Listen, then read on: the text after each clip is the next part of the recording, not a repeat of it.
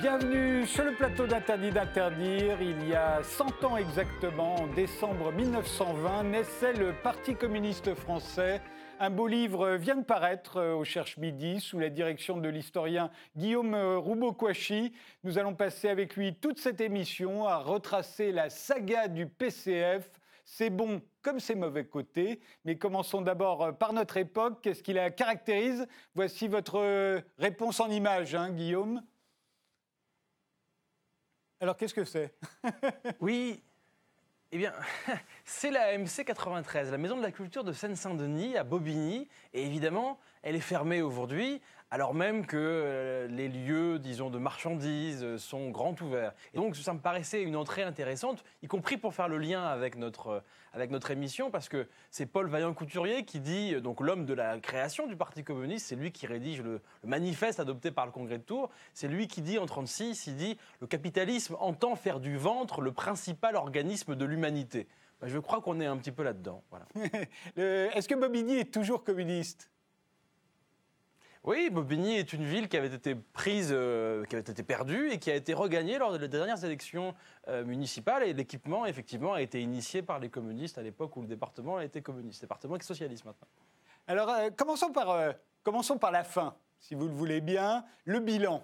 Euh, le bilan du communisme, il est euh, officiellement désastreux, euh, mais le bilan du Parti communiste français, sachant que le Parti communiste français, à la différence du Parti communiste soviétique ou du Parti communiste bulgare, le Parti communiste français n'a jamais eu le pouvoir, mais il a eu beaucoup d'influence sur la, société française. Il est arrivé jusqu'à à réunir 25% de l'électorat. alors cette influence sur la société française, a-t-elle été euh, globalement positive, pour reprendre une expression de Georges Marchais euh, à l'époque, qui avait, fait, qui avait nourri, suscité beaucoup de commentaires, euh, ou globalement négative?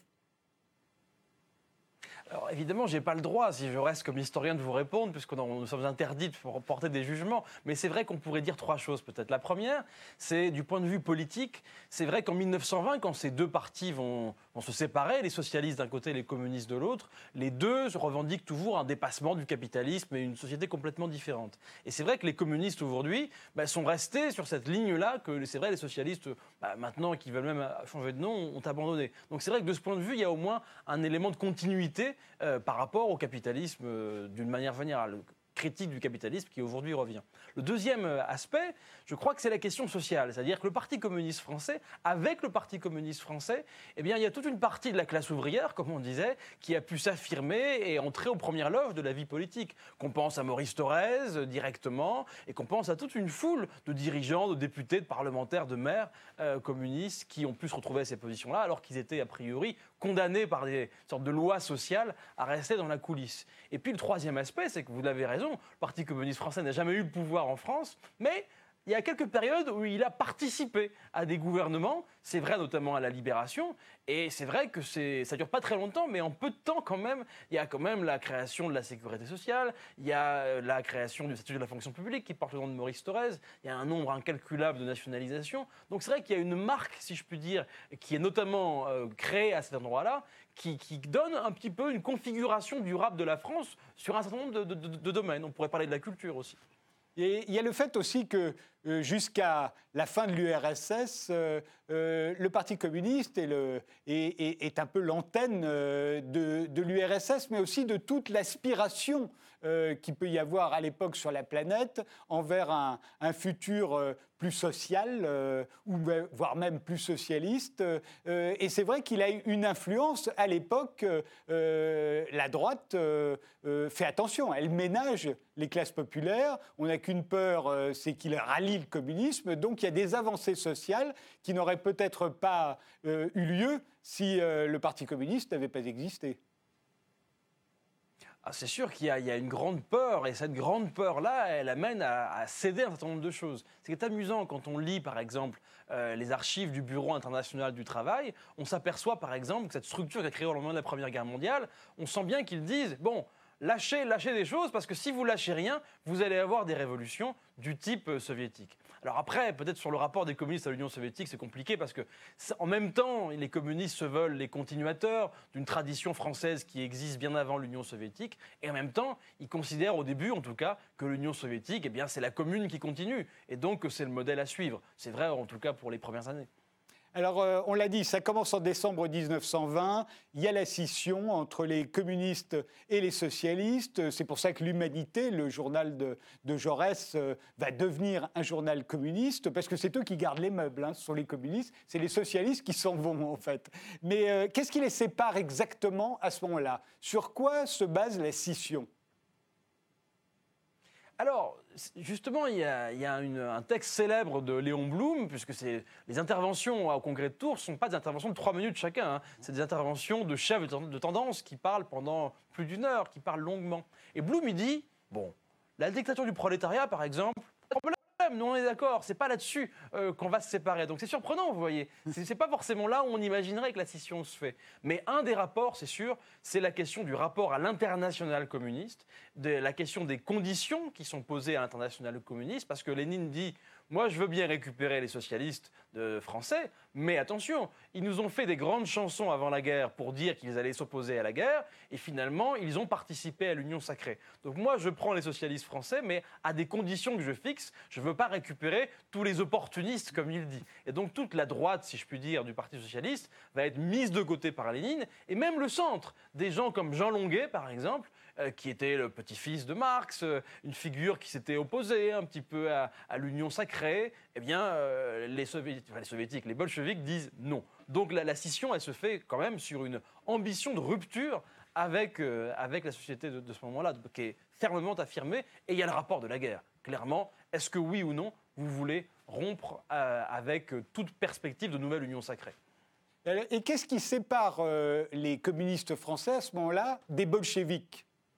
Parce que, vous l'avez dit, c'est la grande peur. Hein, à ce moment-là, il y a eu euh, la révolution, la tentative de révolution spartakiste en Allemagne. Il y a eu évidemment octobre euh, à Moscou d'abord. Révolution euh, spartakiste en Allemagne qui est noyée dans le sang. Il y a Bela en Hongrie pareil, noyé dans le sang, mais Belakoun serait arrivé au pouvoir. Puis les, ça va durer qu'un an, la République des conseils. Donc on a, on a très peur euh, à ce moment-là. On se dit que ça peut éclater n'importe où. Hein. les communistes français, les premiers, est-ce qu'ils sont totalement d'accord et solidaires des bolcheviks?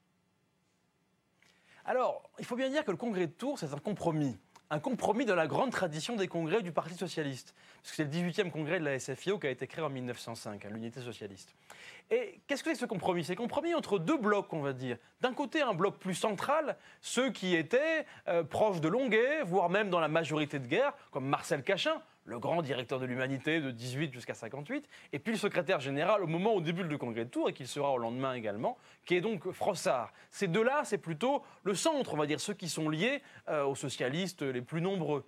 Et puis, vous avez un collectif qui s'est créé, qui s'appelle le Comité de la Troisième Internationale, qui rassemble des gens comme euh, Loriot et Souvarine, qui sont en prison à ce moment-là, et puis Paul Vaillant-Couturier, par exemple. Et donc, le Comité de la Troisième Internationale, c'est lui qui se veut être le relais le plus actif de l'international communiste en France. Mais Cachin et Frossard, c'est pas exactement ça. Et donc, le Congrès de Tours, comme c'est un compromis, bah, les 21 conditions de l'international, par exemple, eh bien, elles ne sont pas adoptées lors du Congrès de Tours. Au contraire, même le nom, par exemple. Dans les conditions, il y a l'idée on va changer de nom. Il faut, pour marquer la rupture avec le Parti socialiste, il faut s'appeler Parti communiste. Et eh bien en réalité, comme vous le voyez, regardez sur l'humanité, c'est marqué Journal socialiste. Ça le reste encore jusqu'en 1921. En réalité, le Congrès de Tours, c'est un moment dans un processus. Le, Parti socialiste devient adhérent à l'international communiste, mais il ne devient communiste qu'en 1921. Voilà, jusque-là, c'est encore le Parti socialiste. Toutes ces illustrations, évidemment, sont, tirées de votre livre. Euh, alors, on va, on va revoir un peu cette, cette saga du Parti communiste. Euh, j'ai retenu la date de 1923, au moment de l'occupation de la Roure. Euh, donc, les troupes françaises entrent en Allemagne pour obliger les Allemands à nous payer les réparations de guerre. Et le Parti communiste s'y oppose. Euh, l'internationalisme prolétarien euh, est plus important que les, euh, que les intérêts de, de, la nation. Ils vont d'ailleurs se faire sermonner, c'est le moins qu'on puisse dire, c'est un euphémisme par la droite qui, qui, commence déjà à traiter le Parti communiste de parti de l'étranger, puisqu'il il, est accusé de mener anti-française. Hein, à partir du moment où il s'oppose à, à la à l'occupation de, la Roure euh, par les Français. Euh, on va même les accuser de comploter contre la France. On veut carrément mettre tous les dirigeants communistes, euh, on veut leur faire leur procès. Et c'est le Sénat qui va s'y opposer. Oui, effectivement. Non, c'est forcément parce que c'est l'Allemagne. Pensez bien, on est en 1923. Donc, quand même, on ne fait pas tellement de différence parmi les Allemands. Il n'y a pas le, discours de classe qui va être celui du Parti communiste, la classe ouvrière allemande qui est l'allié de la classe ouvrière française et le patronat allemand. Il y a l'idée que c'est l'Allemagne et que l'Allemagne, c'est l'ennemi. Et donc, évidemment, cet acte, il est insupportable. Il est presque aussi insupportable, ou au moins aussi insupportable, que ce qui va arriver euh, bientôt avec la première grande bataille anticolonialiste qui va arriver arriver euh, très vite, mais je ne veux peut-être pas anticiper euh, sur ce qu'on va voir ensuite. Ça, elle arrive juste après, mais là, cette, euh, cette naissance littérale de l'internationalisme, alors il se trouve qu'il est prolétarien, mais c'est l'internationaliste qui est révolutionnaire à ce moment-là. Ah c'est sûr, parce que dans le discours, disons, il faut quand même bien reconnaître que dans le discours, les socialistes d'avant-guerre aussi avaient ces mots-là. Mais c'est vrai que dans la pratique, des actions aussi spectaculaires que ce qui se passe à Essen, c'est-à-dire des communistes français voilà, euh, participent à cette conférence internationale, non, c'est vraiment quelque chose de très fort et de très explosif, si je peux dire, sur lequel Corentin Nahu revient dans, dans cet ouvrage, c'est vrai. 1924, euh, le Parti communiste présente des femmes aux élections municipales. Alors là, c'est particulièrement culotté, puisqu'on se souvient qu'à ce moment-là, les femmes n'ont pas le droit de voter, mais ils disent, bah, après tout, rien n'interdit à ce qu'elles soient éligibles. Ils vont en faire élire euh, cinq ou six, d'ailleurs, euh, mais toutes les élections vont être annulées. Mais c'est le premier parti, je pense, qui, présente des femmes. Effectivement. En fait, si vous voulez, ce parti communiste qui est un peu, un peu dur, si vous voulez, après le congrès de Tours, puisqu'il s'agit de se démarquer, de s'arracher euh, aux socialistes pour marcher vers un modèle bolchevique plus ou moins connu, plus ou moins imaginé, parce que imaginez bien que c'est loin, hein, et qu'il n'y a pas des Twitter à l'époque pour avoir les informations de ce qui se passe exactement. Bon. Et donc, euh, ces communistes français, ils sont très audacieux dans leur, dans, leur, dans, leur, dans leur, programme et dans leur première démarche dans ce début des années 1920. Donc typiquement, effectivement, alors que les femmes n'ont pas le droit de vote, comme vous l'avez dit, eh bien, les communistes vont présenter des femmes euh, lors de ces élections municipales, ce qui est assez, assez, assez, assez retentissant, si je puis dire. En même temps, euh, c'est vrai qu'ils vont aussi euh, appuyer à ce moment-là un certain nombre de revendications, y compris, ce ne sera pas toujours le cas, mais sur des questions plus de mœurs, on va dire, où il y a aussi une politique un petit peu active qui est menée par les communistes dans cette première période un peu incandescente. Oui, à ce moment-là où il se veut l'avant-garde, hein, euh, euh, comme l'URSS se veut l'avant-garde, et d'ailleurs la constitution euh, de l'URSS est certainement la, constitution la plus libérale du monde à ce moment-là. Le problème, c'est que personne ne la respectera jamais. en 1926, encore un, gros coup du Parti communiste français pendant la guerre du Rif. il est le premier parti à s'engager dans la lutte anticoloniale. il souhaite carrément la victoire des indépendantistes marocains contre les troupes espagnoles et contre la présence française. Là aussi, c'est révolutionnaire. Ah, complètement, parce que euh, les socialistes d'avant-guerre, euh, parfois, pouvaient prendre position français sur les colonies des autres pays, si vous voulez. Mais il n'y avait jamais rien de fait, effectivement, de manière massive par rapport aux colonies françaises. Donc ça, c'était un coup assez énorme, effectivement, qui est mené en 1926. Alors évidemment, tout ça, ça séduit un certain nombre de personnalités qui, cherchent l'alternative. Typiquement, c'est le cas d'Aragon, par exemple, qui ne cessera d'expliquer que la, guerre du Rif et cette grande affirmation communiste, c'est ça qui, lui a dit à lui, l'ancien combattant, qui, refuse cette nouvelle guerre, guerre faite en l'occurrence ici euh, au peuple marocain, qui le pousse en direction des communistes. Mais ne faisons pas un paysage idyllique. En réalité, chez les intellectuels comme dans le reste du pays, le Parti communiste se veut à l'avant-garde, il est très à l'avant-garde, il est très très en avance par rapport à la plupart des gens, et d'une certaine manière, ça l'isole en réalité. Ça, l'isole un peu de la plupart des préoccupations de. Mais, ça, mais ça, fait aussi qu'il séduit une frange des intellectuels. Euh, Malraux, euh, à ce moment-là, va être très proche du Parti communiste. Il y a énormément d'intellectuels qui, se rallient au, Parti communiste parce que c'est vrai, il est d'avant-garde. Puis il n'y a pas seulement les intellectuels euh, français, il y a aussi, suite à la guerre du Rif, euh, c'est raconté dans, le livre également. C'est une manière aussi pour euh, le Parti communiste français d'encadrer les, travailleurs immigrés euh, qui se trouvent en métropole. Oui, c'est vrai. Mais oui, tout à fait. De ce point de vue-là, il y a un travail. Mais Sali Hadj, qui sera un des, un des, Algériens à l'origine de la, guerre d'indépendance algérienne, il est recruté à ce moment-là. Enfin, il est, il, est, il est séduit par le Parti communiste à ce moment-là. Non, c'est vrai qu'il y a un travail important. L'idée, c'est qu'il faut organiser les travailleurs, les prolétaires. Or, les prolétaires ne parlent pas tous français. Qu'est-ce qu'on fait? Donc, le Parti communiste va initier des groupes de langue. Donc, vous allez avoir, euh, pour qu'ils puissent faire de la politique, pour qu'on puisse s'adresser à eux. Donc, vous aurez des tracts bilingues ou des tracts en une seule langue, euh, bon, qui peut être l'arabe, mais il y aura aussi, dans le même esprit, euh, toute une des publications en yiddish, par exemple, vous voyez, en direction des, juifs aussi. Donc, c'est vrai que des juifs ashkénazes, en l'occurrence. Donc, il y a une politique, effectivement, d'organisation des travailleurs, un peu tous azimuts, qui est, qui est tentée par ce Parti communiste à cette occasion, en lien avec la CGTU, parce qu'il faut peut-être dire un petit mot de ça, c'est que si les communistes sont majoritaires à Tours en 1920, ils perdent cette majorité dans le cadre, ils n'ont pas cette majorité en tout cas, dans le cadre syndical, et la CGT aussi va se scinder en deux parties. La CGT qui va rester plutôt avec les socialistes, c'est le cas de Léon Jouot, et puis la CGT dite unitaire, où vous allez avoir les communistes qui sont pas seuls, mais qui sont plus importants. Mais à ce moment-là, on est dans les années 30, euh, qu'est-ce que les communistes français savent de ce qui se passe en URSS là, ils sont, euh, ils sont dans, le, dans le mirage absolu. Ils pensent que c'est le paradis, euh, que c'est extraordinaire. Ah bah, c'est certain que tout dépend de quel communiste français on, parle. Il y a plusieurs niveaux évidemment d'information par rapport à ça, mais c'est sûr que la connaissance reste, reste bien, bien partielle, ça c'est le moins qu'on puisse dire. Et l'idée qui demeure, elle est quand même celle-ci, c'est-à-dire que euh, y a une image qu'on a mise, je crois, en, en vain là-dessus. Il y a l'idée que à Moscou, c'est la commune qui continue, c'est la commune victorieuse. Et donc c'est vrai qu'il y a un regard plein de eux réussissent ce, sur quoi nous échouons depuis des décennies. Et donc c'est dans, ce, dans cette voie-là qu'il faut, se placer. C'est vrai qu'il y a une très grande confiance.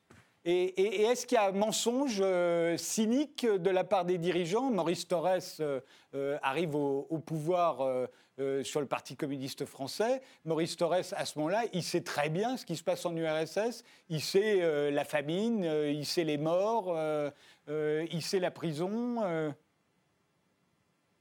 En fait, ce qui est compliqué, c'est que bien sûr que tout le monde, tout, tout le monde sait que l'URSS n'est pas encore, si je puis dire, le paradis. Pourquoi je dis pas encore? Parce que tout le monde sait qu'il y a eu la Première Guerre mondiale, la guerre civile, les interventions étrangères, des Anglais, des Français. Tout le monde sait que la Russie s'est effondrée et que les bolcheviks récupèrent une espèce de mort-vivant, si vous voulez. Donc évidemment, même si vous allez en Union soviétique et que vous n'y voyez pas un pays radieux, vous vous dites que c'est normal. Et quant aux questions euh, de prison, ben, c'est compliqué parce qu'évidemment, les communistes français, mais ce pas les seuls, sont nombreux à lire la révolution bolchevique sur le modèle de la révolution française, avec tous ces traîtres, tous ces gens qui sont corrompus par les puissances étrangères, et donc tous les grands procès qui arriveront. Ben, ils sont lus à travers ce prisme-là. Et puisqu'il y a bien eu des traîtres au moment de la Révolution française, et qu'il a bien fallu démasquer, eh bien, a priori, ceux que l'Union soviétique présente comme des traîtres, eh bien, c'est tout à fait crédible et, c'est juste. Et donc, les communistes français vont appuyer ces grands procès en toute bonne foi, si je puis dire.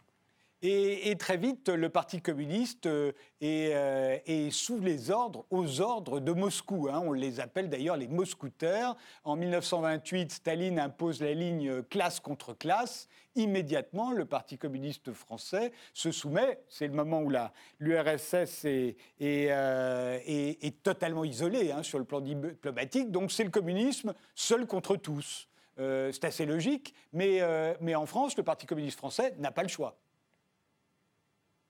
Ben, en fait, ce qui se passe, c'est que euh, l'internationale communiste, elle se veut un parti mondial. Donc l'idée, c'est que c'est pas vous êtes le parti français et vous adhérez à l'international comme ça. C'est vous devenez une section d'une internationale communiste, comme si vous étiez la section de Montauban du Parti français. Donc si vous, vous n'êtes pas d'accord à Montauban, bah, tout le monde se met d'accord, on discute, et puis après la décision est prise, et à Montauban comme à Lille, il faut l'appliquer. Donc c'est ça l'esprit de l'internationale communiste qui est, qui est créé à ce moment-là. Et les communistes, effectivement, s'inscrivent dans cette logique-là. Après, tout le monde n'est pas d'accord complètement dans l'internationale communiste. Il peut y avoir des débats, mais ils vont se réduire de plus en plus parce que Staline, comme vous le savez, n'est pas toujours un amateur de débats très contradictoires.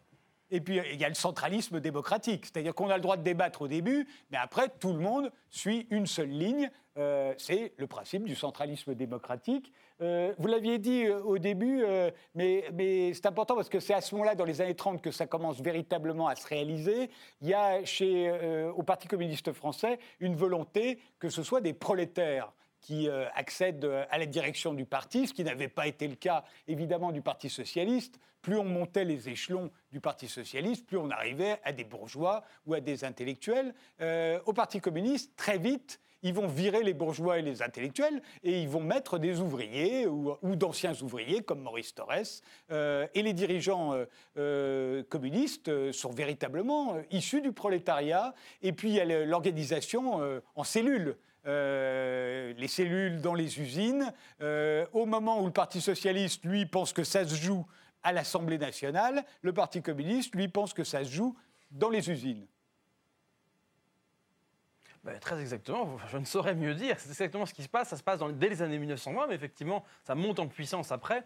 La seule chose, c'est que cette volonté de s'inscrire dans l'entreprise, c'est une volonté politique, mais elle rencontre quand même une réalité des rapports, euh, des rapports sociaux du moment. Ça veut dire quoi? Ça veut dire concrètement, quand vous essayez de monter une cellule communiste chez Renault, ben, en général, la durée de vie de ces cellules, elle n'est pas extrême. Parce que quand Renault vous repère, en général, il ne vous offre pas des fleurs.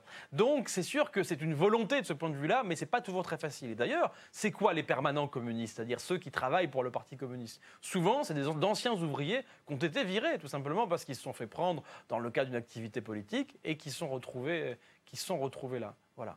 Peut-être une petite nuance par rapport à ce que vous dites tout à l'heure, quand même, sur les questions nationales, c'est que malgré tout, à partir du Front populaire, mais peut-être qu'on va en parler un petit peu après, il y a l'idée chez les communistes français, et ce n'est pas les seuls, de, commencer à dessiner une voie nationale un petit peu différente. Mais effectivement, jusque-là, on est vraiment dans la logique internationale communiste le Front populaire va être une nouvelle ligne euh, acceptée par euh, Moscou, parce que c'est aussi l'intérêt de Moscou. Mais il faut dire que la ligne classe contre classe, le communisme seul contre tous, le fait que les communistes, à, l'époque, se maintenaient au deuxième tour aux législatives euh, contre les socialistes.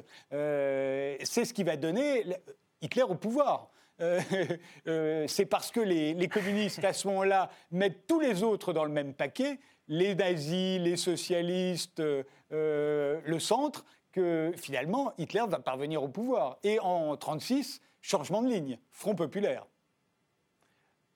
Alors, c'est pas, je, suis plutôt d'accord avec vous. Après, en Allemagne, c'est compliqué parce que les socialistes ont massacré les communistes lors de 1919, de la révolution de 1919 euh, des Spartakistes. Donc, évidemment, les relations ne sont pas extrêmement bonnes entre socialistes et communistes de manière générale. Mais bien sûr que c'est parce que cette ligne-là elle avait déjà suscité des doutes. Par exemple, Gabriel Péry, quand il soit se maintenir au deuxième tour, on, a des traces maintenant. On voit bien qu'il y a des communistes français qui disent non, là ça marche pas. Ils se rappellent de la discipline républicaine à l'époque de l'Empire. Vous voyez l'idée, il faut se désister pour le républicain mieux placé par rapport à. Il y a des choses comme ça dans la culture politique profonde qui restent. Donc ça coince un peu. Mais effectivement, après l'arrivée de Hitler au pouvoir en 1933, dans l'Allemagne, c'est-à-dire le modèle de l'international communiste, là où on espérait, là où on attendait euh, le relais de la révolution communiste, c'est là que Hitler arrive. C'est un traumatisme exceptionnel. Et quand en France, vous avez ce qui est interprété comme un, un début de coup de force fasciste en février 1934, là évidemment ça remet les pendules à l'heure et Torres avec d'autres va pousser pour une ligne de Front populaire qui effectivement est une nouvelle ligne euh, à, beaucoup d'égards. Et qui correspond aussi au moment où l'URSS cherche des alliés. Euh, elle, veut, elle, voudrait une alliance avec la France, avec la Grande-Bretagne, euh, et c'est la France comme la Grande-Bretagne, au fond, mais surtout la Grande-Bretagne, qui vont traîner des pieds jusqu'à 1939 et jusqu'au pacte germano-soviétique, au fond. Mais c'est juste, et en réalité, les soviétiques attendent ce, cette espèce de traité synalagmatique, c'est-à-dire qu'ils disent en gros si tu m'attaques, je défends et inversement. Et souvent cette, cette partie-là manque, c'est-à-dire la partie si on attaque l'Union soviétique, est-ce que vous intervenez? Souvent ils ne veulent pas s'engager sur ça. Mais à partir de Munich en 1938, c'est-à-dire à partir du moment où ceux qui ont ce bout de papier que les soviétiques veulent avoir, euh, donc à savoir les Tchécoslovaques, les Tchécoslovaques, ils ont ce bout de papier qui dit si on m'attaque, je te défends. Et à partir du moment où en fait à Munich les nazis prennent la Tchécoslovaquie et qu'il ne se passe rien, puisque les Anglais et les Français acquiescent, à partir de ce moment-là, l'Union soviétique commence à réfléchir à autre chose, puisque ce bout de papier, finalement, il ne sert plus à grand-chose. Et effectivement, ça va, mener, ça va mener vers ça. De ce point de vue, sur Munich, peut-être rappeler que le, seul groupe à la Chambre des députés qui va voter, euh, comment dire, contre Munich, et il y a un très beau texte de Gabriel Péry là encore dessus, c'est le groupe communiste en l'occurrence qui va se prononcer contre dans une logique, c'est l'avant-garde de l'antifascisme à ce moment-là, si vous voulez, le Parti communiste de le Front populaire. il y a évidemment la guerre d'Espagne hein, qui est très importante euh, euh, à ce moment-là parce qu'il va y avoir l'affrontement entre, au fond, toutes les forces en présence, en tout cas euh, les fascistes et les communistes, avec au milieu les anarchistes. on fait une pause et on se retrouve juste après.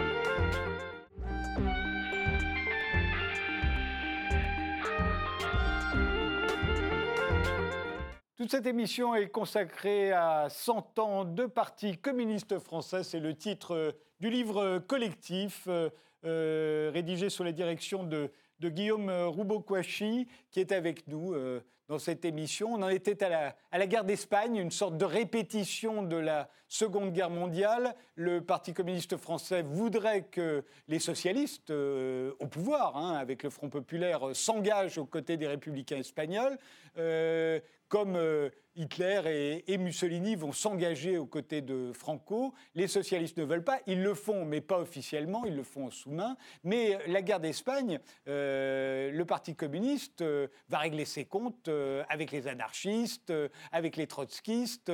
Alors c'est le Parti communiste espagnol à ce moment-là, et puis c'est tous les partis communistes qui, qui accourent, puisqu'il y a des envoyés de tous les partis communistes qui se retrouvent sur le front espagnol. Alors, effectivement, la guerre d'Espagne, elle joue un rôle géopolitique global, comme vous l'avez signalé, mais elle joue un rôle particulier pour le Parti communiste français, dans la mesure où la France, comme vous le savez bien, touche l'Espagne, et qu'en l'occurrence, euh, celui qui va avoir un rôle de premier plan dans l'organisation des brigades internationales, c'est le Parti communiste français. Et en particulier, une figure qui avait déjà été célèbre pour la prison qu'elle avait subie dans le cadre de son opposition à une guerre, c'est André Marty. André Marty, le mutin de la mer Noire, qui avait refusé de donc euh, marins français qui avaient refusé de servir contre euh, les bolcheviks en Russie, eh bien, et qui avaient dû subir des procès, etc. Donc Marty, c'est lui qui, depuis Paris, depuis ce qui est aujourd'hui le siège du Parti communiste français, euh, qui n'est pas à l'époque le cas, donc place du colonel Fabien, c'est là qu'est organisé le QG des brigades internationales à l'échelle mondiale, si vous voulez. Donc le, Parti communiste français joue un rôle très important là-dedans. Et effectivement, bien sûr que dans, ce cadre-là, il y a aussi des oppositions entre les républicains. Mais quand même, l'action principale des brigades internationales, elle n'est pas d'abord contre les républicains, elle est quand même d'abord contre, euh, contre les forces de Franco, quand même. Mais André Marty, il gagnera une réputation épouvantable. Hein. On l'appellera le bourreau d'Albacete. Euh, et il y a dans la volonté du Parti communiste français à ce moment-là de se débarrasser euh, d'un certain nombre de concurrents, tout simplement. Que ce soit des trotskistes, ah ben des, anarchistes. Euh, on fait le ménage, hein. et aussi tous ceux qui ne sont plus dans la ligne. Il y a un certain nombre de gens qui vont disparaître pendant la guerre d'Espagne parce qu'ils ne sont plus dans la ligne. Mais si vous regardez par exemple tous les travaux qui ont pu être faits sur, sur ça, je pense à Edouard Seal notamment, mais à d'autres, euh, ceux qui s'engagent, parce que souvent c'est des jeunes ouvriers qui s'engagent là-dedans, ils ne s'engagent pas pour ça d'abord, si vous voulez. C'est pas la, le Brigade international, c'est quand même d'abord une structure qui est là pour lutter contre les franquistes. Mais après, je ne dis pas qu'effectivement, il y a eu, euh, dans le cadre du mouvement communiste international, une, une, hostilité euh, très nette, très forte, extrême euh, par rapport aux trotskistes, ça ne fait aucun doute. Hein. Il ne s'agit pas de le minimiser. Mais, mais ce n'est pas pour ça qu'on vend les brigades internationales. Ce n'est pas l'activité première des brigades internationales. Il y a le, pacifisme qui commence à être préempté euh, par le Parti communiste euh, également. Plus on s'approche de la Seconde Guerre mondiale, plus ils sont pacifistes. on sait qu'ils se, le redeviendront d'ailleurs dans les années 50, hein, au moment de l'appel de Stockholm. La, carte du pacifisme a été toujours entretenue, caressée, mais aussi utilisée par le Parti communiste jusque dans les années 80 quand François Mitterrand dit les, les SS-20 sont à l'est et les pacifistes sont à l'ouest. Alors ça, c'est vraiment un élément central au moment du congrès de Tours. Cette génération-là, c'est des gens qui sortent de la Première Guerre mondiale. Et même si pour nous, dans notre petite tranche historique, la Première Guerre mondiale s'éloigne, ça ne change rien parce qu'elle est toujours là, dans votre chair, dans le compagnon euh, de combat euh, perdu, etc. Donc la guerre, elle reste, elle accompagne ces communistes français de l'entre-deux-guerres. Donc évidemment qu'il y a une, une dimension pacifiste antimilitariste, même là en l'occurrence, vous montrez une image des JC. Euh, les JC, euh, en 32, on est encore dans la période classe contre classe, c'est le fer de lance de l'antimilitarisme, de l'organisation à l'intérieur de l'armée. Après, c'est vrai que cette carte-là, elle va se brouiller avec l'antifascisme. Pourquoi? Parce que les pacifistes vont dire qu'il faut faire la paix à tout prix même, même, euh, même si les nazis se comportent euh, extrêmement mal, faisons la paix. Et les communistes se retrouvent propulsés avec le Front populaire comme étant les bellicistes, on les appelle comme ça. Et donc parce qu'ils veulent absolument faire la guerre. Et donc il y a une espèce de renversement, c'est vrai, de ce point de vue-là, sur lesquels les communistes reviendront complètement euh, lors des années 50 avec l'appel de Stockholm, qui est cette campagne, cette pétition la plus signée de l'histoire de France. On dit que Jacques Chirac a signé, par exemple, l'appel de Stockholm. Tout le monde a signé l'appel de Stockholm. C'est des millions de signatures en 1950, donc contre la bombe atomique. Et euh, il y a le, le Front populaire, c'est 36. Il y a la guerre d'Espagne qui éclate juste après. C'est le tournant belliciste du Parti communiste qui était pacifiste jusque-là et, et qui va continuer jusqu'à la signature du pacte germano-soviétique, euh, donc euh, euh, quelques, quelques jours avant la, déclaration de, de, la guerre entre la France, l'Allemagne et la Grande-Bretagne. qu'est-ce que va avoir comme conséquence sur le Parti communiste français exactement, ce pacte germano-soviétique? Bah, d'abord, on va arrêter d'ailleurs bah, les députés communistes, puisqu'à ce moment-là, euh, on en conclut qu'ils qu'ils deviennent des ennemis. Le, secrétaire général Maurice Torres va déserter et s'enfuir à Moscou. Euh, le Parti communiste va être interdit. Il y aura même un, procès. Mais au fond, quelle influence réelle a-t-il sur, sur les communistes? Ben, là, on a la chance, c'est parce que cet ouvrage est un ouvrage qui a rassemblé beaucoup de jeunes chercheurs, de doctorants, de jeunes docteurs, donc avec plein de nouvelles archives. On a la chance de voir, je pense à Louis Poulès avec Jean Vigreux ou euh, à Dimitri Bonessis avec Jean Vigreux, qui a écrit ces pages-là.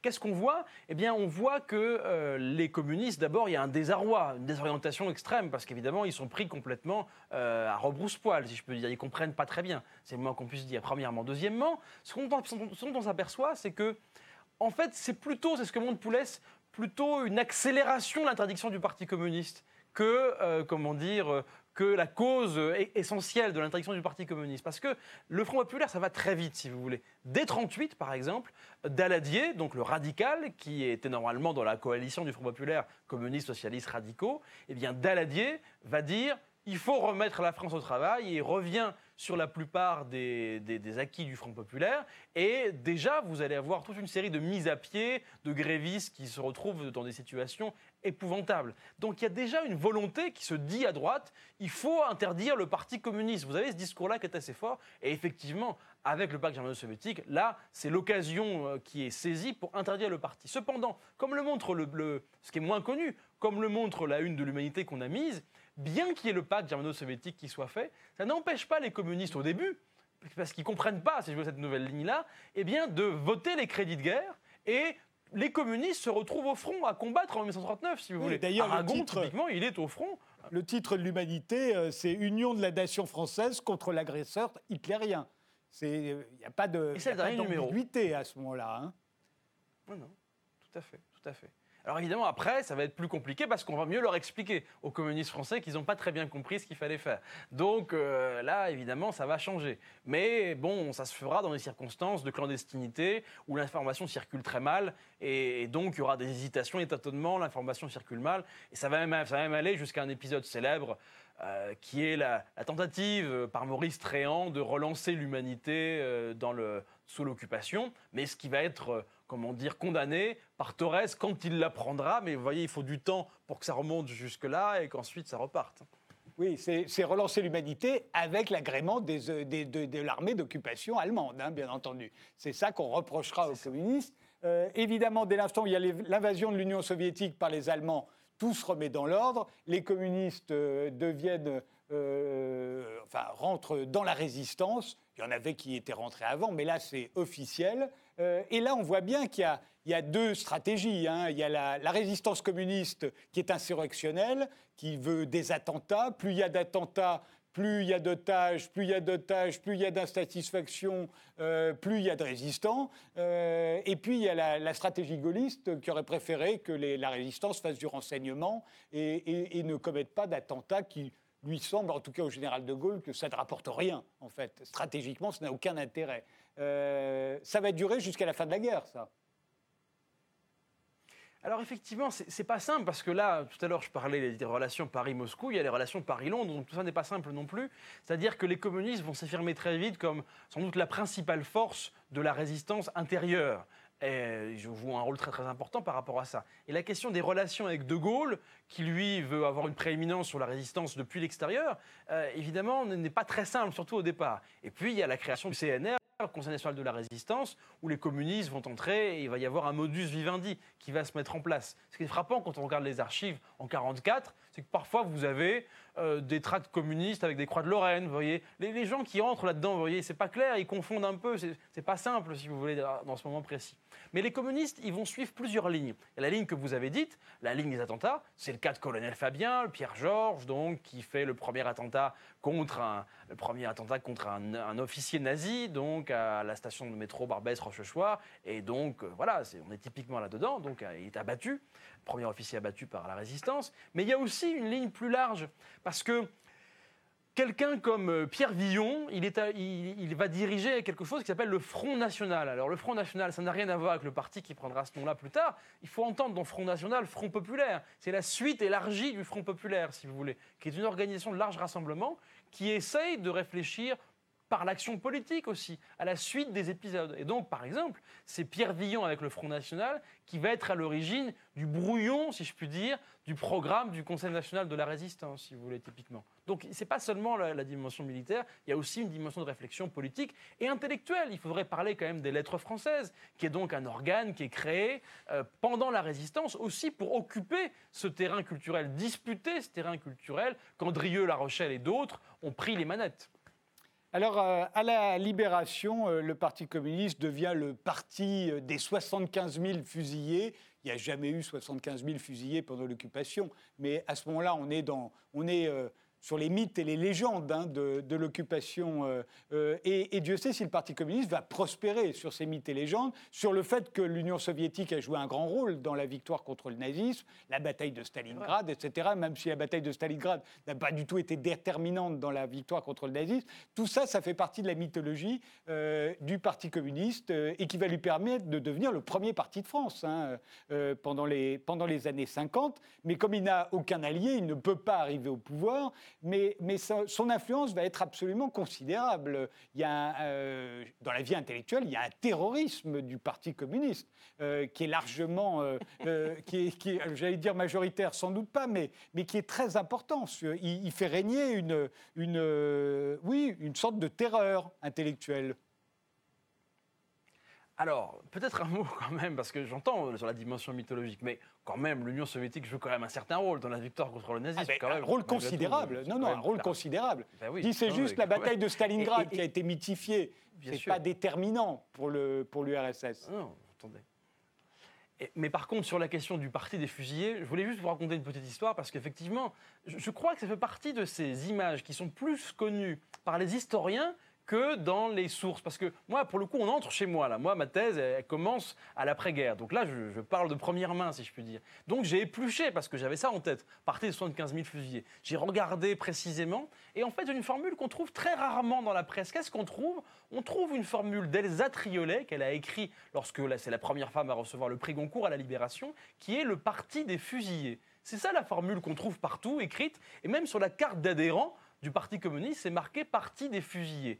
Et c'est vrai, parce que quand on regarde les travaux actuels, notamment le métron des fusillés, donc ce dictionnaire biographique des fusillés, les communistes ont été extrêmement, extrêmement nombreux à subir une, pression, une à subir une répression, c'est le mot que je cherchais, pardon, dans le cadre de la Seconde Guerre mondiale. Donc bien sûr qu'il peut y avoir une mythification, mais elle s'appuie sur des éléments tragiquement réels, si je peux dire, de ce point de vue. Mais après, pour répondre à votre question plus précisément sur la, le poids des communistes au lendemain de la guerre, ben, c'est l'apogée à tous égards. C'est l'apogée dans le monde ouvrier, l'apogée dans le monde au plan électoral, l'apogée au plan de militants. Thorez remet la millionième carte du Parti communiste. En fait, c'est plutôt 800 000, mais bon, c'est quand même pas mal. Et puis, euh, il y a aussi au plan intellectuel, ça fait aucun doute, les lettres françaises ont un poids considérable, le Comité national des écrivains a un poids énorme, Aragon a une, une autorité majeure, ça ne fait aucun doute. Et beaucoup de gens viennent au Parti communiste, d'intellectuels, d'artistes, à cette occasion. N'oublions pas que Picasso euh, rejoint le Parti communiste français à cette occasion-là. Euh, et donc, d'ailleurs, la, une de, la couverture du bouquin, c'est une colombe de la paix de Picasso qui sera faite dans le cadre des grandes opérations intellectuelles des communistes dans la suite. Parce qu'effectivement, si les communistes participent au gouvernement à la libération, assez vite avec la guerre froide, comme vous l'avez signalé, ils se retrouvent un peu euh, enfermés. Ils sont très puissants, mais isolés. Donc, ils sont un peu dans leur citadelle, mais avec un rayonnement large. Euh, dès que l'un des leurs est arrêté, il y a des poèmes tout de suite. Je pense à Henri Martin dans le cadre de la guerre de Chine. Il y a des poèmes, évidemment. Paul Éluard, euh, Aragon, Picasso fait un dessin. Jacques Prévert aussi va faire, évidemment, va intervenir. Sartre va faire un bouquin. Vous voyez, il y a une puissance, évidemment, intellectuelle du Parti communiste qui est très grande. Mais là où les choses ont changé par rapport à l'avant-guerre, c'est que là, il y a la moitié de l'Europe qui est occupée par l'Union soviétique.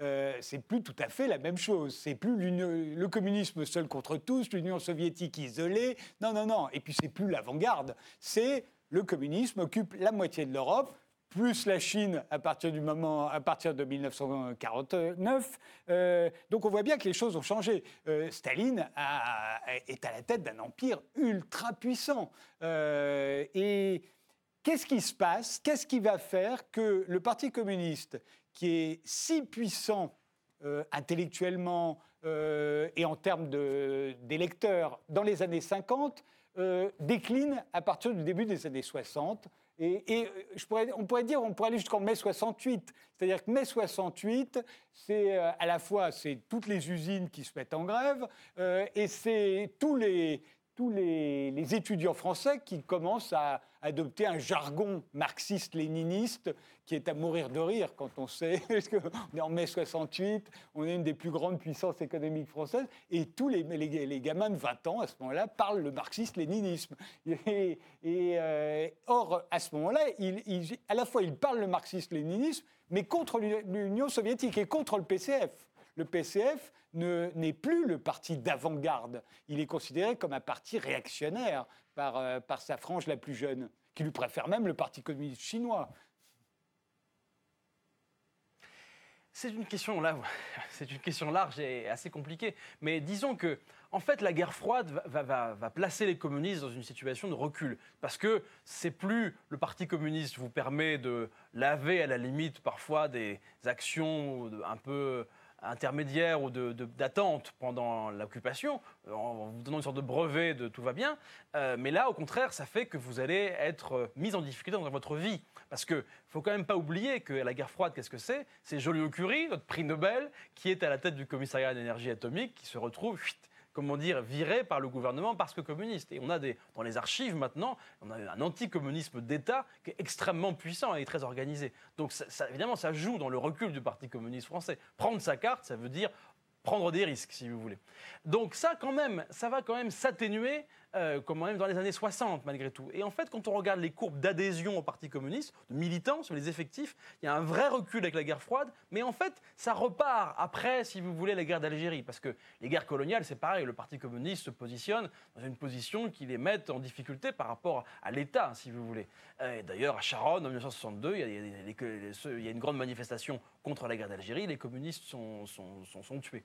Donc, que fait le Parti communiste dans les années 60 Il essaye, si vous voulez, euh, donc de, rassembler plus largement. Il y a quand même cette, recherche d'alliance dans la société et auprès d'autres partis.